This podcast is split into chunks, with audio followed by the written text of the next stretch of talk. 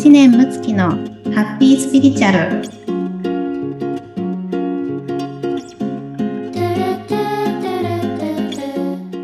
村友さんこんにちは。じゃこんにちは。今日もよろしくお願いいたします。お願いします。早速ですがこの前あのね投稿むちゃんの投稿を見てドレスの試着をしている投稿を見たんですけど、すごい可愛らしいドレスを試着していて、おおって思ったんですけど、いかがでしたか、あありがとうございます。はい、そうなんですよね。あの、今、あの、ね、村友さんも関わってくださってるんですけど、はい、あの、ドレスパーティーを、まあ、6月の26日に企画しておりまして、はい、で、それのこうドレスを、あの、まあ、参加者の方とね、あの、買いに行ったっていう感じで、うん、で、あの、その時に、あの、直美先生というですね、あの、バストアップの先生にも来ていただいて、で、はい、その先生が、あの、ドレスを見立てたりとかね、できる方なので、はい。はい。で、こう、一緒にこう見てもらって選んだっていう感じなんですけれども、うんうん、で私が選んだのがですね、超ミニのドレスなんですよ。ねすごいなんか、おおってちょっとこう目を引く感じでしたね。そうですよね。はい。でね、私もあの、もうね、41歳ですし、はい、あの、まあ、見膝のあたりもね、ちょっとたるみかけてるわけなんです。はい。で、体も私すごい痩せていて、あの、153センチなんですけど、うんうん、体重37キロしかないんですよ。あすごい、バンビちゃんみたい。いや、もうね、それぐらいね、もう本当にガリガリで、あの、うんうん、体にはコンプレックスが、あの、すごくあるタイプなんですけれども、うん、で、あの、その時、ドレスを3着着て、で、あの、ミニのドレスをね、着たいと思って選んで、はい、で、うん、あれを一番最初に着て、一番ミニなんですね。はい。うん、で、デザインがすごく気に入って、うん、あの白いドレスで、あの、ちょっとこうキラキラしてっていう感じでね、一番気に入って、はい。他の2着の方が、まあ、もうちょっとこう、丈もあるし、うん、あの、まあ、清楚な感じの、上品な感じだったんですよ。はい。で、一緒に見てた人たちも、あの、まあ、ちょっと最初のはかなりちょっと見見すぎだねっていう感じで、ね、うん、あの、だったんです。うん、で、だけど私3着着てどうしても1着目が忘れられなかったんですよ。はい。はい。で、試着室でこう考えていたときにあ、そもそも私このドレスパーティーを自分が着たいと思って、うん、あの企画をしていて、うんうん、はい。で、みんなも来たいんじゃないかなっていうことで、あの、うん、まあ、企画をしたわけであって、はい。で誰が何と言おうとね、うん、自分が着たいもの着たいなと思ったんですよね。うん、確かに。うん、で、もう、まあ、私もこれにするって言って、はい。で、直美先生も、あの、むっちゃんね、足が、あの、綺麗だから大丈夫だよって言ってくださって、はい、うん。で、すごく自分はこう、満足したんですね。うん、うん。うん。で、その夜になんか寝ながら感じたのが、うん。なんかすごくこう、自分のために大事にできたというか、はい。自分の思いを大切にできたし、えー、自分の幸せをこう自分はあのこう守っていこうっていうことを、まあ、その日思ったんですね。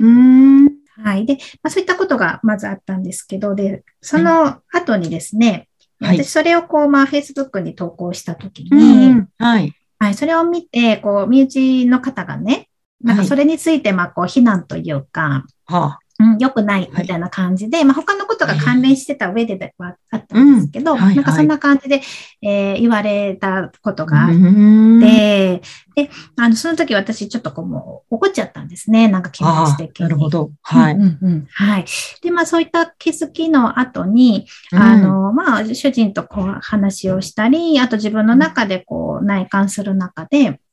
感じたのが、あの、今まで、こう、人の評価とか、うん、まあ、顔色とか、どう思われるかなっていう、うん、なんか他人の承認っていうことに、こう振り回されることが、なんか多々あったなと思ったんですよ。うん、ありますよね。なんか人から見たらね、割と私自由にしてるように見えるかもしれないですけど、なんかちょこちょことやっぱりあるんですね。うん、そういったこともね。うん。でね、なので、まあそうしたときに、じゃあ、あの、まあ自分がこうどうしていきたいかっていうことをやっぱり大切にして、あの、人の承認ではなくて、自分が自分の承認をしていく先に、はい、なんか自分の信念っていうのが、うん、あのしっかりとこう出てくるのかなっていうことを、うん、なんかこの件でね、はい、感じたんですね。うんそうだったんですね。やっぱり、うん、でもなんかね、身内とかやっぱ近い人からね、言われると余計に、ちょっとこうね、ざわざわが で、その、感情的になりやすかったりするじゃないですか。はい。うん、だからそれをどう捉えるかって難しいですよね。うん、そうですよね。まあでも、あの、そういったこう、ざわざわが起こるからこそ、うん、まあやっぱりこういったこう、深い気づきがあったり、はい、まあ、例えば今回のね、件であれば、はい、人の承認を手放して、あの、自分のことをね、まあ、誰に何と言おう,、言おうと大切にしていくって、あの、うん、決めるってことは結構な人生においてね、大きなことだったり、結果的になるはずなので、はい。うん、まあそういったものをやっぱり深い、こう、身内のね、ソウルメイト的な存在の方が、まあ、起こしてくださっている、でしょうね。うん、うん、うん。うん。例えばそういう何かこう自分でこう傷ついたりだとか、そうした時に、なんかこんな風に考えるといいとか、こういう風にしたらこう、自分でなかなか対処ってね、難しくて、こう、誰かに八つ当たりしちゃったりだとか、私もね、ありますけど、なんかどうにも自分で処理できない時って、こんな風にしたらいいよとかってありますか、あそうですね。あの、やっぱり、そういったこう自分の反応が出るざわざわっていうのは、これは、あの、子供の時から、はい、きっとこう自分の中にある何かなんですよね。はい。はい。っていうのは、えっ、ー、と、私たちの、あの、まあ、脳の中にですね、あの、大脳変影系という中心部の方の脳があるんですね。うんはい、で、これは哺乳類動物が持っている脳なんですけれども、うんうん、まあ、子供の頃の、まあ、3歳までがそこにこう、あの、いろんな外部の刺激によって脳の回路が大脳辺縁系という場所に作られていくんですね。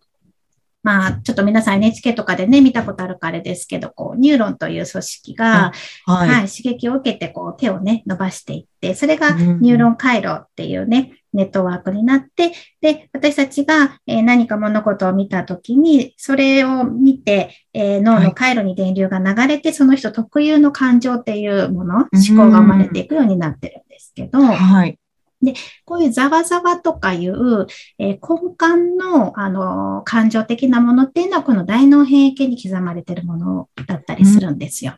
うん、はい。うん。で、その大脳変影系というところの次にシフトするのが大脳新皮質という脳で、うん、まあ、3歳から10歳にかけてそちらに移行していって、大人になるとこの大脳新皮質の方に書き込みをしていくんですけども、うん、うん、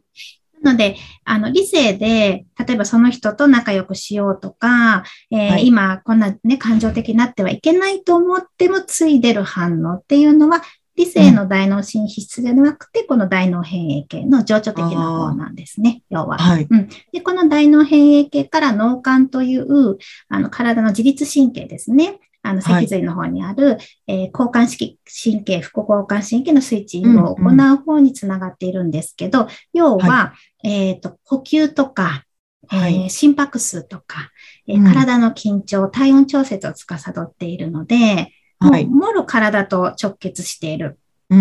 なので、えー、何か例えば子供の頃に抑圧されて育ってきた人が、えー、大人になってなんか攻撃的な上司がいた時に、えー、そこについてに反応がバッと出て、はい、えー、怒りが出て、え興奮して体が熱くなってみたいなね、ことがあったとしたら、それってやっぱりこの大脳変異系から脳幹につながって体の感覚っていうところまで行ってるわけなんですよ。はい。うん。で、何がお伝えしたいかっていうと、はい、そこの部分をちょっとね、一度こう、触っていく。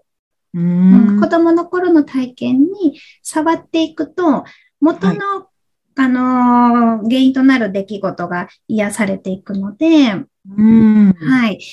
癒された状態で理性的に考えて対応ができるっていうこの段階を踏めるですよね。ああ、なるほど。うん、はい。はい。で、えっ、ー、と、それをこう、どのようにね、あの、するかというと、まあ、私の場合は、誘導瞑想という前、ちょっとね、えっ、ー、と、流した、えっ、ー、と、収録したね、うん、もののような、こう、リラックスする状態を作って、そこの記憶に触れていくんですけど、はい。まあ、そこまでしっかりできなかったとしてもですね、はい、えー、例えば、えー、その人との間でざわざわが起きていたときに、体の中でね、なんか苦しいなとか、はい、なんかお腹がキュッとするなとか、うん、頭が熱いなとか、体の症状があると思うんですけど、はい。この体の症状を感じながら、えー、元の思考ですね。例えば、うん、私だったら頑張ってるのになんで分かってくれないの、うん、とかいうことですよ。で、はい、じゃあ、これいつからやってたかなって、ああ、じゃああ、そういえば、なんか子供の時、お父さんお母さんにもっと認められたくって、うん、自分を分かってもらえないと思ってよく怒ってたなとかね。はい。思い出してほしいんですよ。うんうん、で、そうすると、えー、じゃあそこが頭の厚さとかね、それも付随してたら頭の厚さ感じながら子供のその頃の自分が住んでいることをイメージしていただいて、はい、えー、例えば5歳の私だったら、むっちゃんがそこにいて、もっと分かってほしいって言ってるわけですよね、はいえー、分かってくれてないって泣いてるかもしれないんですよね。うん、うん、その自分の隣に、えー、大人になっている、えー、知念睦月という女性が、えーはい、現れてですね、で、その子供の時の自分をこう慰めてあげるようなことをしていただきたいんですね。あ、うん、あそうだよねって頑張ってるよね、分かってほしいよねっていうふうにね、うん、あの、慰めてあげて、その子がこうイメージの中で安心するまで、そのイメージをやってほしいんですよ。はい、うん、で、これを子供の頃にやってもらってなかったから、騒ぐわけですね、大人になって。ので、ちょっとこれインナーチャイルドワークになるんですけど、はい、あの、ちょっとイメージでね、してみて、で、ああ、そしたら子供の頃から思ってたこの思いがざわついていて、不安だったり、うん、えー、悲しかったりね、してるんだなっていうところをこう、感じながら、えー、癒してあげて、で、その上で、じゃあどんな風に対応していくかっていうことをね、考えていくと、えー、スムーズかなと思います。そうなんですね。じゃあ、はい、なんでね、こうなってるのかなっていうのは、やっぱ、なんか落ち着いた時にね、考えてみるっていうのが、うん、ついついね、こう、まあ、うん、もうなんか、そこから逃れたいってなりがちですけど、やっぱりそこを癒さないと同じことが繰り返されるってことですね。うん、そうなんですよね。はい。ね、ぜひね、ちょっと皆さん、またね、この、せっかくなのでね、インナーチャイルドワークとかをまたね、収録してみたいなと思うので、はい、はい、ぜひね、実践されてみてください。はい、ありがとうございました。ありがとうございます。はい、じゃあ、えー、皆様、今週もハッピースピリチュアルで素敵な1週間をお過ごしください。はい、お聞きいただいてありがとうございます。ありがとうございました。